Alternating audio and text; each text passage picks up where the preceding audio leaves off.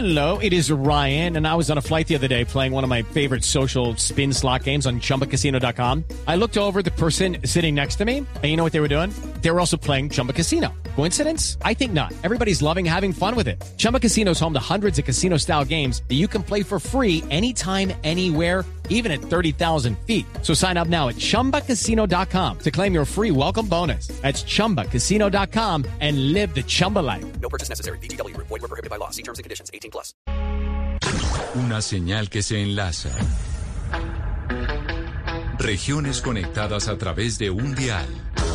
A partir de este momento, Oscar Montes, Ana Cristina Restrepo, Hugo Mario Palomar, Valeria Santos, Gonzalo Lázari y Camila Zuluaga analizan y debaten el tema del día. El tema del día. Colombia está al aire.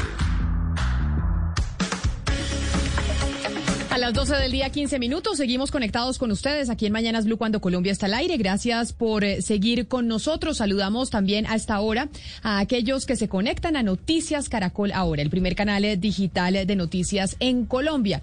Y nuestro tema tiene que ver con las marchas de ayer y lo que nos dicen sobre lo que pasará en las elecciones presidenciales del 2022. Hay muchos buscando ganadores, perdedores, etcétera, etcétera, pero lo cierto es que hay una ciudadanía que se manifestó ayer en las calles. Y por esa razón hemos querido llamar el día de hoy a aquellos, algunos de los que ya han anunciado que quieren ser candidatos presidenciales y son precandidatos porque todavía eso está muy confuso de quiénes van a ser los candidatos de la contienda electoral para el próximo año. Pero con ellos queremos analizar y que nos digan, bueno, ¿qué les dice eso de las elecciones y del panorama político que tenemos para el 2022? Y por eso a la primera persona que quiero saludar es al precandidato presidencial del Partido Verde, Camilo Romero, que nos acompaña a esta hora. Doctor Romero, bienvenido. Hola Camila, un cordial saludo a ti, cordial saludo al resto de panelistas, un abrazo. Gracias por invitarnos a este espacio en medio de una demostración contundente de nuevo de la ciudadanía en este país que no solo reclama por lo que está sucediendo, sino que también reclama por un cambio en Colombia. Hay quienes mencionan que el gran ganador de esa manifestación de ayer es Gustavo Petro y que básicamente es irreversible que Gustavo Petro vaya a estar en segunda vuelta y que probablemente sea el presidente de los colombianos a partir del próximo año. ¿Usted como precandidato presidencial del Partido Verde lo ve así o no lo ve así? Yo creería que es absolutamente equivocado primero intentar eh, abrogarse pues o que alguien le, le dé o le endigue semejante responsabilidad a una expresión ciudadana. Ojo, esto no es un paro nacional. Para mí lo que ha ocurrido, Camila, es que se ha retomado la agenda ciudadana del 2019. Es decir, ese noviembre, ese 21 de noviembre de 2019, que no fue un paro nacional, sino un sentimiento nacional, ha quedado de nuevo claramente expresado por los colombianos y colombianas en la manifestación de este 28 de abril. Es decir, retorna esa manifestación, esa expresión ciudadana, es un sentimiento nacional más que un paro nacional. Y eso no lo convocan ni las centrales obreras, ni es la expresión, pues, de un líder, de sus dirigentes barrio a barrio. No es como dijo en aquel noviembre del 2019 la vicepresidenta que era la influencia de los rusos o que otros decían el foro de Sao Paulo. Este es un sentimiento nacional. Sentimiento nacional que por supuesto va por una vía de cambio, pero que sería muy difícil y muy equivocado que simplemente se diga que esa voluntad de la ciudadanía es en favor de una sola persona, que es en favor de un solo liderazgo. Yo creería que eso le hace daño a la democracia, a ese solo liderazgo y por supuesto más a la ciudadanía tan diversa en este país que desde todos los estratos se volvió a escuchar ese cacerolazo en Colombia anoche hacia las 8 de la noche. Otro de los políticos que ha anunciado que será precandidato presidencial y de hecho anunció que quería hacerlo en contienda con Gustavo Petro es el senador Roy Barreras. Senador Barreras, bienvenido. Mil gracias a usted también por sumarse a esta conversación. Muchas gracias Camila, a usted un saludo también a todos los panelistas, a Juan Manuel Camilo, un saludo especial a Francia Márquez, un saludo muy especial a Hugo Mario Palomari, escúcheme, yo se lo hago desde mi sentimiento de coterráneo, gracias a él, gracias a Dios por su recuperación, sé que tuvo momentos difíciles.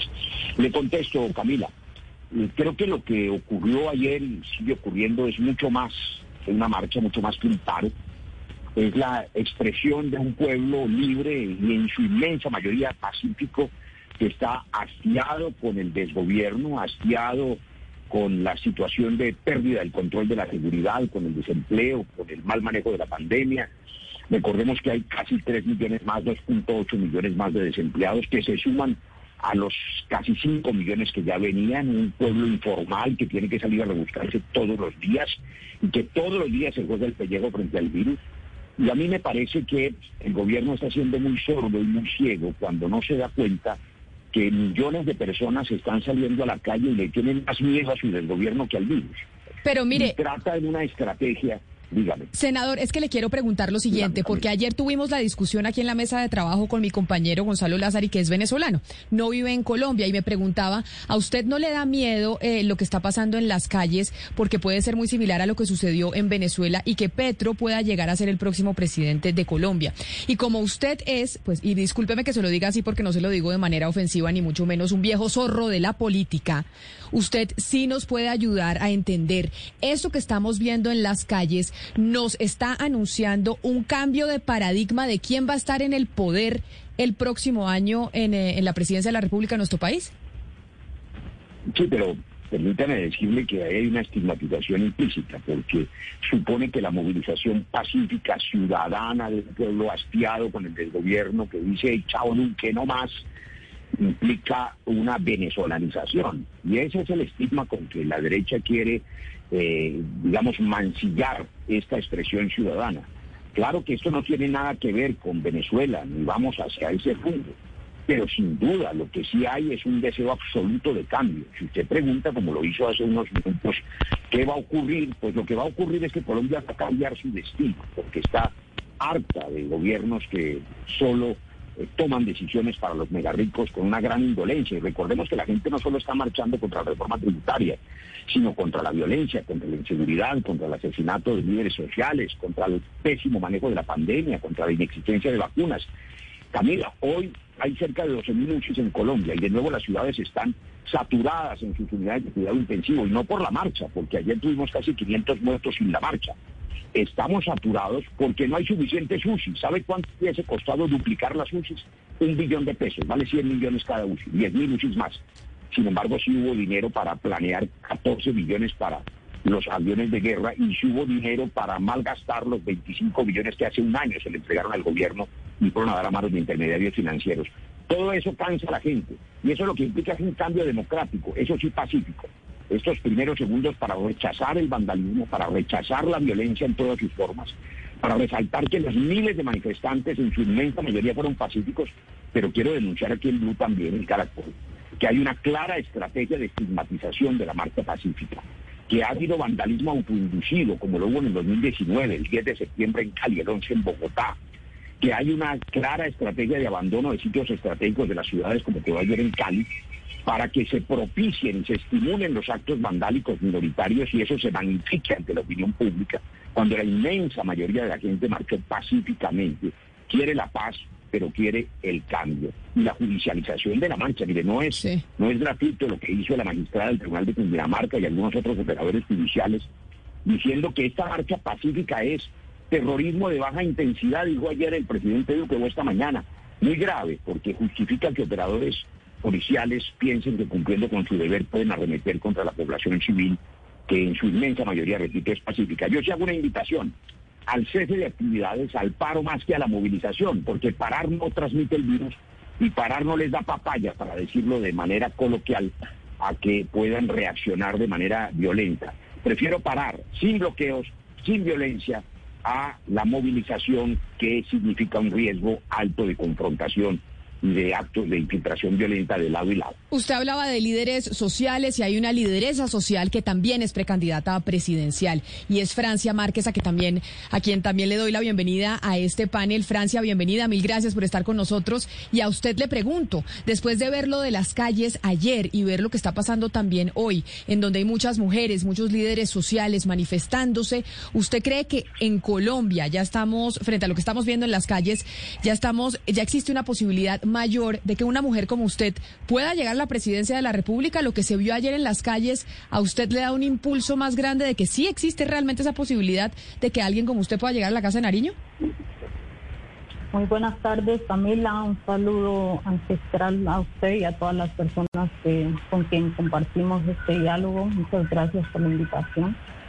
Considero que lo que ayer eh, se expresó en las calles fue un pueblo cansado, un pueblo indignado, un pueblo que está muriendo por la política de la muerte, un pueblo a quien la corrupción todos los días hace de, de sus derechos imposible un pueblo que todos los días sufre las inclemencias y la barbarie de la guerra. En muchos territorios hoy el agua potable no llega, pero llegan las, las gotas, las balas.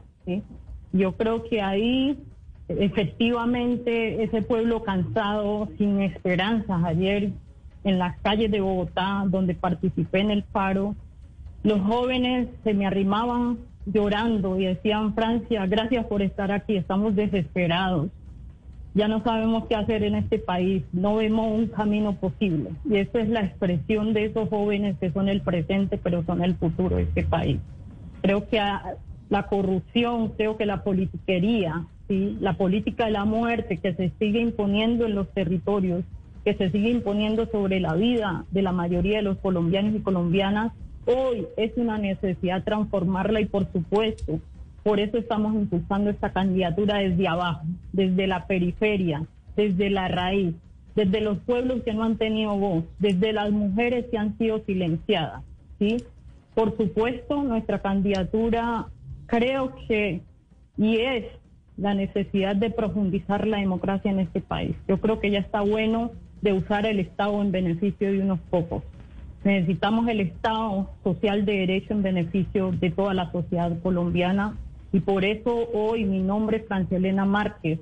Lo coloco a consideración del pueblo, porque es el pueblo el llamado a cambiar la historia política hegemónica de este país. Es el pueblo llamado a cambiar esa política racista, patriarcal, clasista, que legisla, que gobierna en favor de unos pocos en contra de las mayorías. Y también quiero invitar como, pues como último panelista hoy a Juan Manuel Galán, quien también es precandidato presidencial. Y doctor Galán, a usted lo saludo preguntándole un poco lo mismo que le preguntaba a Camilo Romero y al senador Roy Barreras sobre las posibilidades de la presidencia el próximo año y lo que nos dicen estas marchas. Y se lo pregunto a usted porque usted está en esa gran coalición, esa gran eh, eh, coalición de centro que busca plantear un liderazgo que pueda competirle tanto a la derecha como a la izquierda. Y ahí le pregunto, ¿usted cree que viendo lo que, lo que se vio ayer en las calles y lo que seguimos observando hoy, eso va a ser posible? ¿Y si van a lograr ustedes tener un candidato de centro que pueda dar la pelea? Camila, un saludo para, para ustedes, todo su equipo periodístico, a los compañeros de panel y por supuesto a los oyentes. Camila, yo creo que la reforma tributaria apenas fue la mecha, el florero de Llorente de las marchas. Aquí hay una causa mucho más profunda y es el desespero de la gente ante la incapacidad, la incompetencia y la indolencia, la desconexión profunda que tiene este gobierno de la situación de millones de colombianos. El gobierno eh, es el responsable real de la marcha. La ausencia de respuestas eficaces, las mentiras, la incompetencia es lo que tiene hastiada a la gente. La pobreza, el hambre, la enfermedad, el desempleo, es la indignación con un gobierno totalmente indolente y el centro democrático, el uribismo, la coalición de gobierno son cómplices de esta crisis nacional, Camila. Ahora quieren echarle la culpa a las marchas, de que la gente proteste, el cuento del castrochavismo. A mí la verdad me da muy mucha alegría que la gente ejerza su derecho a la protesta, que la gente se manifieste pacíficamente, que fue la mayoría de las personas que vimos ayer en las calles. Perseguir la protesta es nutrir la guerra. El haber criminalizado la protesta por décadas está directamente relacionado con todo el fortalecimiento que ha tenido la guerrilla y la guerra interna en nuestro país. El gobierno ha intentado deslegitimar y macartizar la protesta social y eso es inconstitucional, es un error político además. A la propuesta no hay a la protesta no hay que negarla o rechazarla, hay que oírla, hay que encauzarla lo que estamos viviendo con estas marchas es el resultado de que el gobierno engañó a las marchas inventándose una conversación nacional que resultó siendo una gran farsa, no llevó a nada. La gente se sintió engañada, traicionada. Y los políticos tradicionales, que le tienen miedo a la protesta porque no la pueden controlar, no son los protagonistas y se asustan porque rompe esa relación clientelista tradicional que han tenido con la gente. Señor Galán, señor Galán, pero pero, pero sí es indudable que esto viene desde el 21N, es decir, esto es toda la, toda ese, ese proceso que viene desde el 21N. Pero, pero lo que uno se pregunta ahora, y yo quisiera que usted eh, pensara al respecto, es si, si Duque, si este gobierno de Duque ya le dio una estocada al uribismo. Es decir, el uribismo como grupo que ha estado en el poder ya no se recupera de esto. Yo creo que sí, yo creo que no se recupera de esto, yo creo que además la terquedad, eh, la manera irracional la manera eh, absolutamente eh, infame como el presidente se expresó en los medios de comunicación esta mañana diciendo que insiste y que no retira la reforma tributaria. Es decir, desoyendo a la mayoría de los colombianos que no quieren una reforma tributaria en este momento y mucho menos de la manera como fue presentada. Yo la verdad le pido al Congreso de la República que hunda esta reforma tributaria a pesar lo que ha dicho el presidente de la República y sin lugar a dudas, creo que el uribismo se agotó, el uribismo está en una fase terminal, es un paciente terminal. Eso es eso precisamente eso que usted está diciendo y la pregunta que le hace mi compañera Ana Cristina, yo quisiera preguntársela al, eh, a Camilo Romero y al senador Roy Barreras. Camilo, le pregunto a usted, el uribismo y con lo que está pasando, con lo que vemos en las marchas, con, las, con lo que ha dicho el presidente Iván Duque, básicamente se dio su estocada final y es muy difícil que vuelvan al poder el próximo año y eso nos lo están mostrando las calles.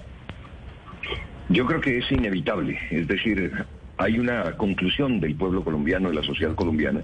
Y digo conclusión ahora porque se ha venido gestando, se ha venido dando, hay un despertar, sin duda alguna hay una indignación muy grande del pueblo colombiano.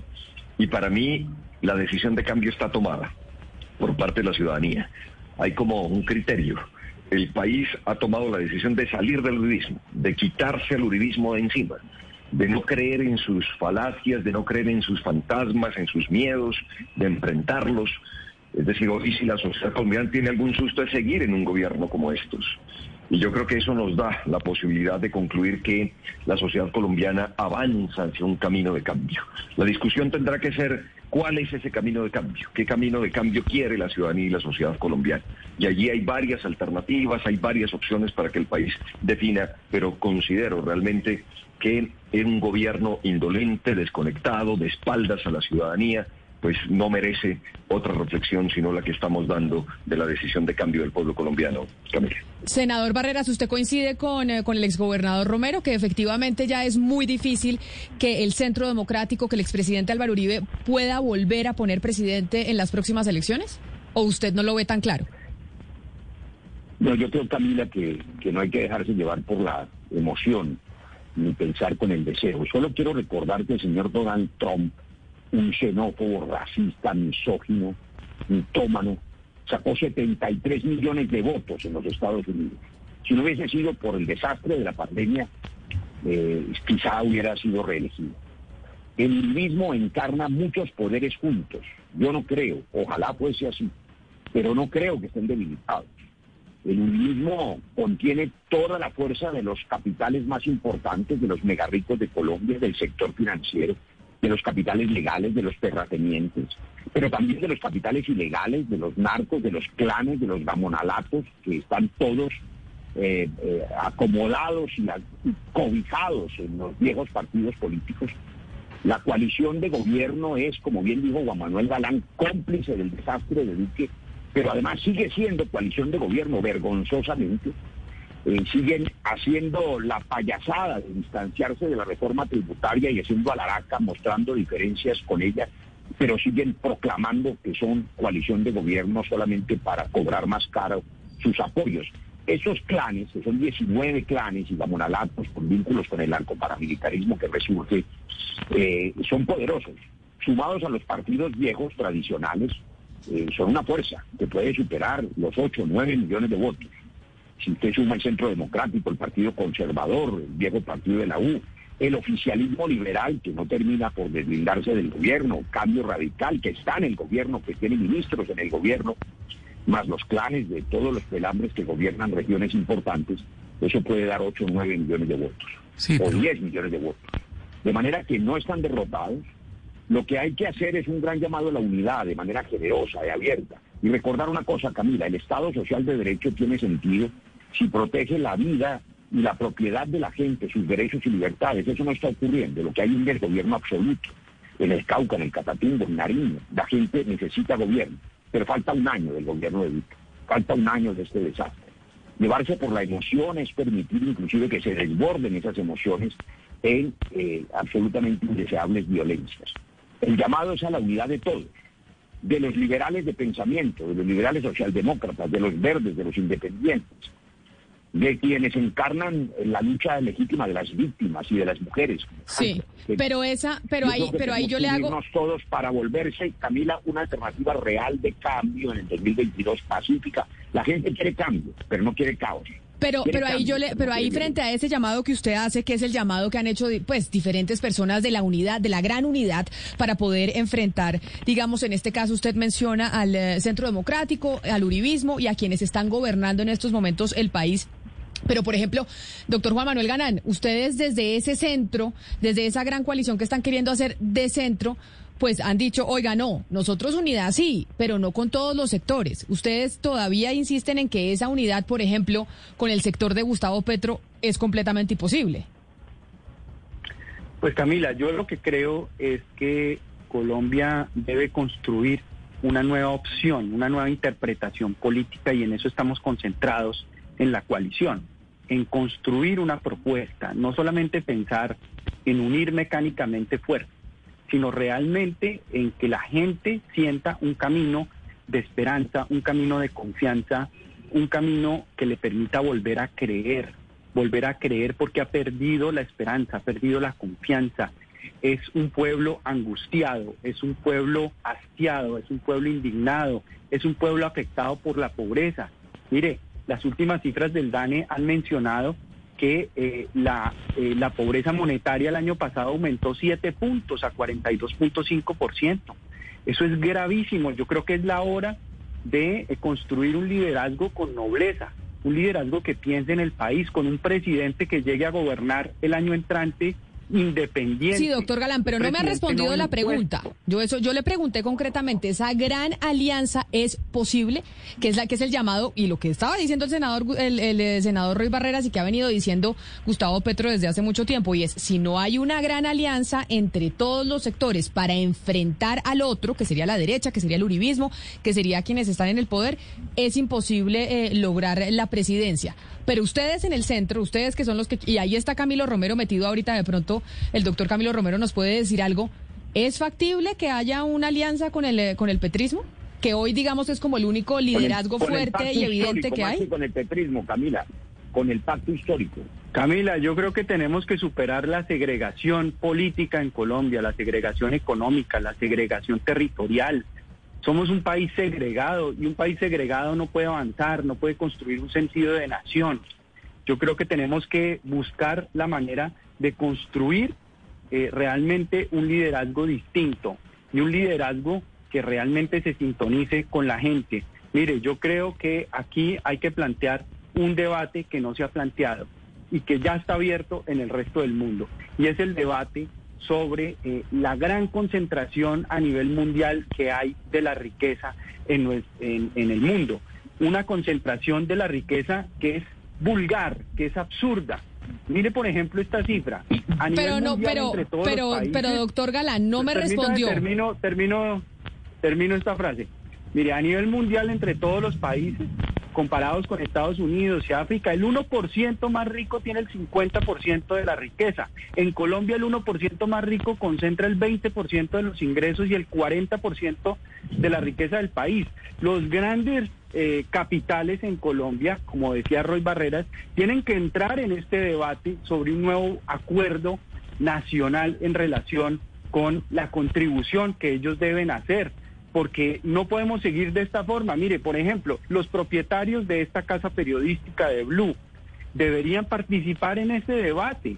Los grandes, grandes capitales deberían participar en este debate y sacrificar, aportar realmente para que las cosas se transformen y cambien. Yo creo que ese, ese tipo de debates no le debemos tener miedo, debemos pero, pero voy a, debemos enfrentarlos. Doctor Galán, voy a ver si tengo mejor éxito con el eh, exgobernador Camilo Romero, a ver si nos responde sobre este centro que se está tratando de formar, si pueden llegar a ese pacto histórico o no, o eso simplemente es imposible. Bueno, Camila, a ver qué le digo yo. Ahí hay discusiones, por supuesto, hay diversas posturas frente a ello. Yo expreso la mía.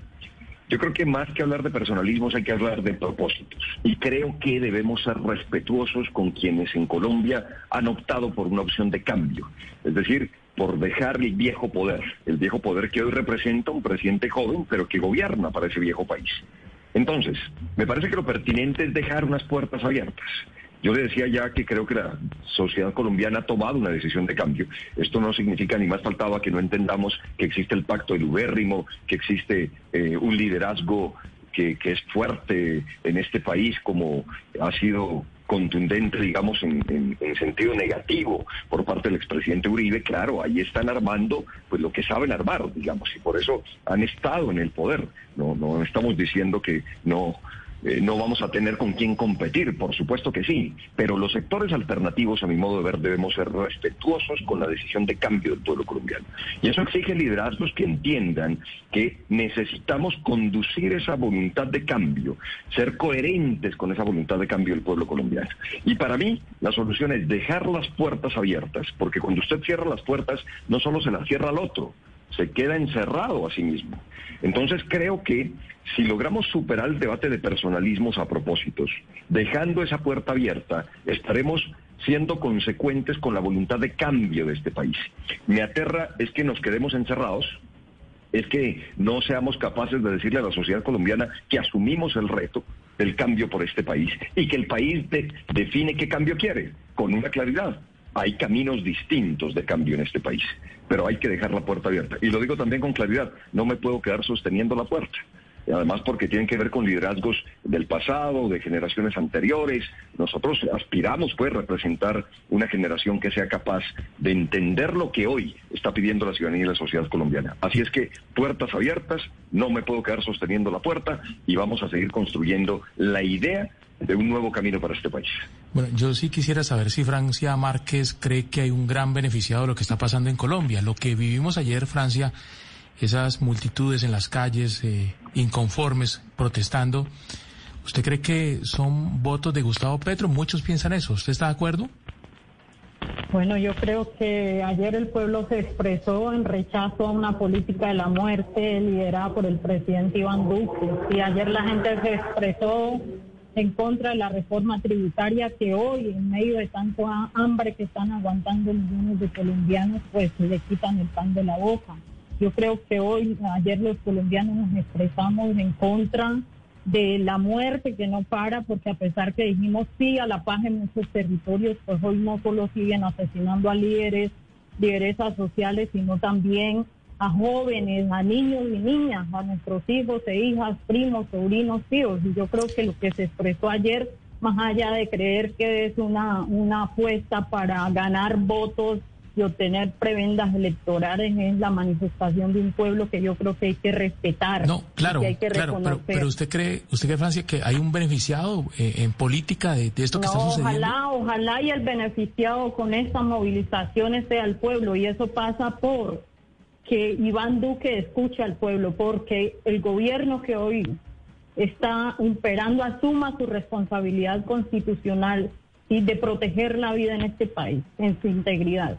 Creo que quien debe ganar es el pueblo y cuando un candidato o candidata se pone en, para asumir un cargo público, pues no debe pensarse que quiere ganar es esa persona, sí, porque uno se candidatiza porque quiere hacer cambios estructurales en este país. Y yo creo que hoy el que yo misma esté diciendo quiero ser presidente de este país no es porque colocarme para que me maltraten, colocarme para que me racialicen, para que me violenten sea tan bueno. No lo hago porque ya no hay opciones, porque creo que hay que hacer una transformación y eso no pasa por las mezquindades politiqueras que nos han gobernado en este país. Eso pasa por reconocer que el pueblo está cansado y que hay que hacer una transformación real, ¿sí? Ojalá que gane el pueblo, que gane la democracia, que gane la vida. Eso es lo que queremos con estas movilizaciones que estamos haciendo y con las decisiones políticas que ahora tenemos que tomar. Senador Barrera, lo escucho. Si somos líderes, perdón, Camila, creo que si somos líderes, lideresas sociales, líderes políticos, pues no puede primar el interés de su partido, no puede primar el interés de su movimiento político. Aquí lo que tiene que primar es el interés de un pueblo cansado, un pueblo violentado, un pueblo deshumanizado. Senador Barrera, lo escucho. Gracias, Camila. Eh, no tuvo mucho éxito usted en, la pregunta que yo sí le quiero responder, o más bien la quiero subrayar. Yo creo que una gran dificultad eh, de los dirigentes en Colombia es poder hablar con franqueza, con claridad. La pregunta ha sido clara a propósito de la necesidad de la unidad. Yo advierte el riesgo de que la extrema derecha y el uribismo vuelva a ganar. Ese riesgo existe, no están derrotados, son fuertes, son poderosos, tienen dinero, tienen bancos, tienen medios de comunicación, tienen gamonales, tienen maquinaria, tienen mermelada por galones. De manera que yo creo que tenemos la obligación histórica de la unidad. La pregunta que hicimos, que repitió Camila, es, ¿existe la voluntad de la unidad o no? Y ha habido en la conversación de hoy aquí en Blue, que además agradezco este espacio, yo creo que por supuesto esta es una forma democrática de abrir los micrófonos y de participar en el debate. Eh, hemos escuchado varias veces la pregunta por boca de varios comunicadores a propósito de si esto significa el triunfo de Gustavo Petro, el candidato de la Colombia Humana. Y yo quiero decir lo siguiente, Francia Márquez tiene razón. Aquí lo que hay es que expresar distintas alternativas de cambio, pero solamente la unidad de esas alternativas de cambio puede permitir la derrota de este régimen deteriorado. Y eh, tampoco podemos ser ingenuos pensando que lo que ha ocurrido es que eh, la estrategia de gobierno, o mejor el desgobierno indolente, que no le duelen ni las víctimas ni los pobres, es responsabilidad de Duque. No, esto no lo lidera Duque, esto lo lidera Uribe, y es el uribismo, y el régimen está allí, está activo. Y ha venido, como casi todos los regímenes totalitarios a lo largo de la historia, deteriorándose. Pasó con Somoza, con Pinochet, pasó con Trujillo en Dominicana, y yo creo que aquí está ocurriendo, pero todavía tenemos nosotros la obligación de la unidad para derrotarlos. Y yo le doy mi testimonio. Yo voy a competir con Gustavo Petro. Yo no estoy adhiriendo a Petro. Y yo no le tengo miedo a Petro. Y yo creo que no hay que tenerle miedo al cambio, hay que tenerle miedo a los señores de la guerra y a los que fueron además incapaces de hacer trizas la paz porque hicieron todo lo posible, pero la paz está viva en el corazón de los colombianos, pero en cambio sí hicieron trizas la seguridad, fracasaron en seguridad. A esos es que hay que tenerles miedo, a esa indolencia. Y yo creo que todos aquí estamos de acuerdo en recuperar la democracia, la vida, la paz, los derechos, las libertades, con matices económicos. Hay quienes, por supuesto, le queremos garantizar a la gente una democracia de mercado, una seguridad jurídica, pero eso significa un absoluto compromiso con la democracia, la paz y la vida de todos los que están en estos cuadritos, incluyendo a los periodistas. De manera que yo sí hago de nuevo un llamado a la unidad para poder derrotar una deriva eh, totalitaria que es mundial, eh, porque es mundial. La verdad es que eh, lo que viene ocurriendo con Trump, con Bolsonaro, con Erdogan, con Orbán en Hungría, es que ante el fracaso de la democracia y fundamentalmente del modelo económico de Milton Friedman de los 80, pues ese fracaso de la democracia y del modelo económico ha hecho que la gente vaya a regímenes totalitarios, caudillistas y populistas. Que no se elija un caudillo, sino un equipo de gobierno equilibrado con todos y con todas. Ese es el llamado a la unidad. Un equipo de gobierno equilibrado, liberal, social, demócrata. Francia, la escucho. Mire, Camila, yo creo que si bien el uribismo es un problema en este país, yo creo que aquí vivimos un problema histórico, estructural que hay que cambiar, ¿sí? Nosotros nunca hemos crecido en democracia, llevamos 500 años como pueblos viviendo la exclusión y la expropiación de nuestros, de, nuestros derechos, ¿sí? Y aquí el problema va mucho más allá del uribismo. El uribismo efectivamente es un problema porque ha profundizado esa política de la muerte, pero no es el único problema y lo digo con claridad, siendo una mujer afrodescendiente racializada y violentada en un país como Colombia. Aquí le estamos apostando a la transformación estructural de ese modelo económico, de ese modelo que sigue expropiando y que sigue deshumanizando todos los días la vida en este país, de las mayorías. Aquí le estamos apostando con claridad a sacar la violencia que hoy sigue imperando en los territorios, a garantizar la paz. Y no es la paz del discurso político, es la paz que nos permita vivir tranquilos, que nos permita andar sin miedo. ¿sí? Hoy los jóvenes en este país no tienen esperanzas y no tienen esperanza porque cuando salen a la calle a protestar para exigir educación de calidad y gratuita los matan, los, los, los encarcelan. ¿Cuántos jóvenes estudiantes amanecieron hoy detenidos en las cárceles? Porque eso es lo que nos ofrece este país. No, yo creo que aquí hay cambios estructurales que hay que hacer y efectivamente esa unidad va a ir hacia allá. Efectivamente, esa es la unidad que tenemos que hacer, no solamente entre partidos y sectores políticos privilegiados, sino con el pueblo. La unidad debe ser con las mujeres, la unidad debe ser con los negros, con los indígenas, con los campesinos, y con, y con, los, pobres, con las víctimas. La unidad debe ser para cuidar esta casa grande, este planeta que tenemos, este territorio. ¿Cuántos de nosotros y, y con los pobres también seriamente, seriamente comprometidos hacer una transformación del modelo extractivista que hoy destierra, que hoy desplaza y que hoy nos tiene convertidos en este país, ¿sí? en ser el primer país donde más líderes y lideresas ambientales en el mundo se asesinan. Yo creo que ese es realmente el cambio y eso es lo que la gente quiere escuchar.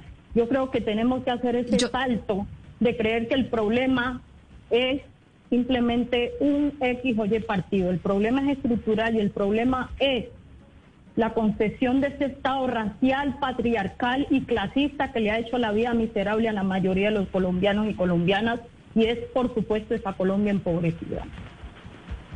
Pero mire, yo quiero preguntarle al exgobernador Romero sobre otro problema estructural de los de la cantidad de problemas que estaba exponiendo pues Francia y ese problema de la pobreza. Según el DANE, que acabo de sacar las cifras, pues en el 2020 la pobreza monetaria pasó de 35% a 42%. Esto quiere decir que casi la mitad del país está en pobreza monetaria. Cuando uno analiza un poco a fondo y sin tanto sentimiento y tanta pasión la reforma tributaria, la reforma tributaria presentada por el gobierno tiene un capítulo de gasto social que es muy importante para el país en este momento. Esas transferencias monetarias son importantes para ayudar a la gente a aliviar la gente que está en pobreza en este momento. El Partido Verde justamente está dividido. Partido Verde piensa que sí deben, eh, digamos, empezar a debatir esta reforma tributaria, piensan en presentar una contrarreforma, en no archivar esta, rescatan que hay unos puntos importantes de la reforma tributaria de Iván Duque. Catherine Miranda, Intias Prilla dicen que no, que eso sería eh, jugarle, digamos, la estrategia al gobierno nacional. Yo quiero preguntarle si a usted no le parece sensata la posición del Partido Verde en su mayoría de poder rescatar temas importantes de esta reforma como es eh, todo lo relevante relevante al gasto social y, por ejemplo, pues a, todo el tema de impuestos verdes? A ver, es que esto tiene un contexto, digamos, y no podemos zafarnos de ese contexto.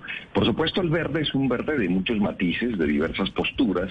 Eh, el Partido Verde es lo más parecido a como el poeta del sur, Aurelio Arturo, definía el departamento nuestro de Nariño.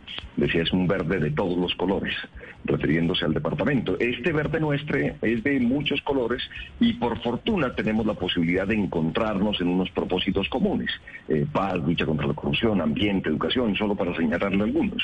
Pero aquí tenemos discrepancias y yo hago parte de quienes considera que no debemos eh, bajo ningún punto de vista, ceder en el momento y la coyuntura, y por eso le hablo del contexto, a que discutamos una reforma tributaria que tiene como esencia una vieja lógica, que tiene como esencia el seguir golpeando a la ciudadanía, al ciudadano de a pie de este país. Entonces, lo que nosotros creemos es que hay que plantearse un nuevo debate en otro momento del país. Pero es que no, no podemos seguir haciendo el juego. pero pero mientras tanto, entonces los pobres de este país, eh, gobernador, se van a quedar sin las transferencias, porque al final sí hay un capítulo muy importante sobre transferencias monetarias y lo que va a terminar pasando es que se va a coger se va a coger la propuesta de la Andy, la propuesta de Vargas Lleras y la propuesta del señor Uribe, que nada le importan las transferencias sociales monetarias y van a, pues, a pasar una reforma tributaria que no va a incluir el gasto social que es apremiante en este momento pero lo que usted me está diciendo, Valeria, es casi que el desconocimiento de la expresión ciudadana. Es decir, es casi como que si esto se resolviera bajo, se resolviera bajo los efectos de los acuerdos políticos o de los eh, pactos entre los sectores de poder y que en el Congreso se va a resolver. No, no, no. Aquí hay claramente una decisión de poder que ha tenido un ejercicio de contrapoder desde la ciudadanía Hoy el pulso no va a estar en el sentido de los viejos acuerdos en las mesas o debajo de las mesas. Está ni más ni menos en el ejercicio de una ciudadanía libre que se ha expresado incluso en un momento tan difícil del COVID, el más difícil de todos. Pero me, me permite usted cerrar la idea que traía antes de esta segunda intervención suya. Es que el presidente Duque, ni más ni menos, hablaba en el año 2020, 4 de agosto, que una reforma tributaria en tiempos de pandemia sería suicida. Y ahora, en el peor momento de la pandemia, nos plantea una reforma tributaria. Esto pasa de ser suicida a ser homicida por parte del presidente de la República contra el pueblo colombiano y el pueblo colombiano así lo ha asumido y así lo ha entendido. Entonces, perdón, eh, termino entonces con la idea. Yo lo que creo es que el momento, el contexto, la decisión de la ciudadanía es no permitir esa reforma tributaria. Me parece equivocado entonces que nos pongamos a hablar de esos temas porque además esa reforma tributaria golpea a los más pobres de este país, golpea a la clase media. Cuando se atreven a grabar con IVA los celulares y los computadores de bajo costo, están golpeando a la clase humilde de este país. Cuando se plantea IVA a servicios funerarios, están golpeando a la clase media y a los pobres de Colombia. Entonces, no, no, no creo que sea el debate de decir, veamos qué rescatamos, que necesitamos avanzar, por supuesto, en el país, que llegará el momento, claro, y tendremos que hablar allí, en ese momento, de justicia tributaria, que es lo que nunca se ha dado en este país. Desde siempre, estas reformas tributarias y reformas laborales han golpeado a los más humildes y a la clase media de este país. Senador, lo escucho. Gracias. Yo creo que la pregunta de Valeria es muy provocadora porque invita a que se ofrezcan soluciones más racionales, digamos que emocionales. Todos estamos cargados de pasiones y de historias, pero en eso hay que ser preciso. La reforma tributaria debe ser retirada y si no debe ser hundida en el Congreso. Pero queda en el aire la pregunta de Valeria Santos. No es cierto, como ha dicho el ministro de Hacienda, que si no tiene reforma tributaria se queda sin caja en tres meses. Es falso. Aún no recibimos, por ejemplo, las cuentas claras de los 25 billones de pesos que eran de las regiones del PAE, que se construyeron en una reforma constitucional en 2001 y que todavía no está claro dónde están. Hay recursos. Los solos eh, eh, privilegios que en el 2019 se le entregaron a los megarricos por 9 billones de pesos en la reforma del 2019 alcanzarían para cubrir esos planes ilimitables y necesarios para los más pobres.